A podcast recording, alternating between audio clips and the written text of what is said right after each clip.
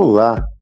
Espero que você tenha um dia com serenidade, um dia de aprendizado e realizações. Essa semana, ocasionalmente, eu me recordei de uma passagem que houve na minha juventude, quando eu estava justamente conversando com a minha esposa como por vezes temos dificuldades de entender que às vezes é necessário dar um passo atrás para depois dar dois adiante. Eu me recordo que eu estava trabalhando na Folha de São Paulo já.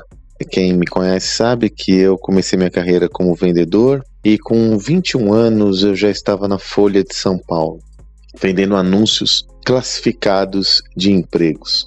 E nessa época eu me recordo que eu tinha uma Brasília branca e consegui juntar uma grana, assumir uma dívida e comprei um Chevette 86. Veja, é, nós estamos falando aí mais ou menos no ano 91, 92, então um Chevette 86 era um carro bem legal, bonito, né? Me conferia um certo status, afinal eu era bastante jovem, nunca tinha tido um automóvel, né? Então era bacana mas eu tive que assumir uma dívida para comprar esse Chevette. E é, eu, minha família é de Santos, então todo fim de semana, sem exceção, eu descia para Santos. E hoje em dia isso não é tão usual para os carros novos, mas para os carros mais antigos, a subida da serra com frequência era sempre um tema. Causava muito desgaste para o carro. Uma vez deu problema no meu Chevette, gastei uma grana no conserto. Na segunda deu problema, gastei uma grana. Na terceira, eu me recordo que eu tive que deixar o carro lá embaixo, lá em Santos. Eu subi e quando a minha mãe falou o valor do conserto do carro, eu simplesmente não tinha grana. Eu não tinha grana para consertar o carro. Puxa vida, né? Eu pensei, pensei e não tive outra alternativa. Eu falei, eu vou vender meu carro, vou vender o carro e comprar outro mais barato. Eu tinha a opção de comprar um carro um pouco melhor, um pouco mais antigo, mas tinha uma outra opção: acabar com todas as minhas dívidas e comprar um Fusca 72.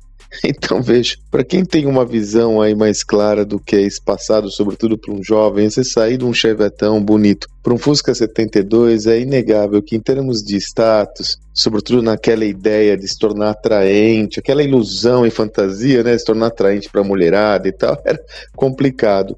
Mas eu confesso a vocês que eu não tinha um décimo da maturidade que eu tenho hoje, mas eu falei é a melhor decisão e dei um passo atrás. Mas como foi difícil tomar essa decisão.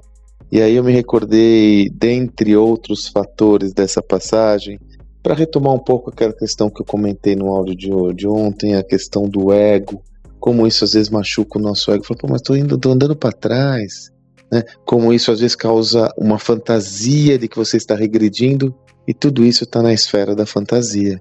Porque afinal, ninguém tem nada a ver com a sua vida, ninguém tem nada a ver com a sua relação, e não é porque você tem alguma coisa diferente de outra pessoa que você é inferior a outra pessoa. E aí foi muito interessante porque foi a melhor decisão que eu tomei.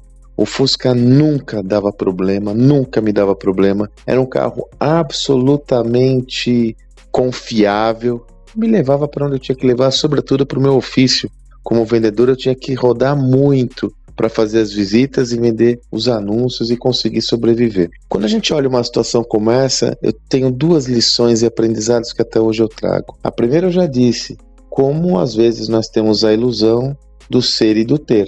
Eu rapidamente aprendi isso e depois dessa lição desencanei geral. Hoje eu nem tenho carro, né? Aliás, um bom tempo eu nem tenho carro, eu sou muito desapegado a todos esses temas. Agora tenho um compromisso claro em ser feliz em ser um cara íntegro, em ter uma vivência e uma existência plena. A segunda, mesmo sobre a ótica material, quando eu dei esse passo atrás para comprar esse Fusca, eu me fortaleci e depois daí eu tive mais condições materiais de adquirir, inclusive outros carros muito mais modernos e que, se a gente está falando de status, me trouxeram muito mais status, percebe? Então, às vezes, até a própria. É, é, esse bloqueio mental de você estar tá dando um passo atrás é, é mentira. É uma fantasia, porque ele te fortalece e faz com que você tenha condições de, mesmo que materialmente, conquistar coisas distintas. Mas para isso você tem que trabalhar a sua cabeça, porque se você se sentir de alguma forma inferiorizado, você não tem condições de dar um salto adiante. Tudo é uma questão de mentalidade, sobretudo essa mentalidade do ser é mais importante que o ter. Não que o ter seja desimportante. Eu gosto de ter coisas, eu gosto de viajar, eu gosto de prover todo o conforto à minha família. Mas a minha integridade é o mais relevante para mim.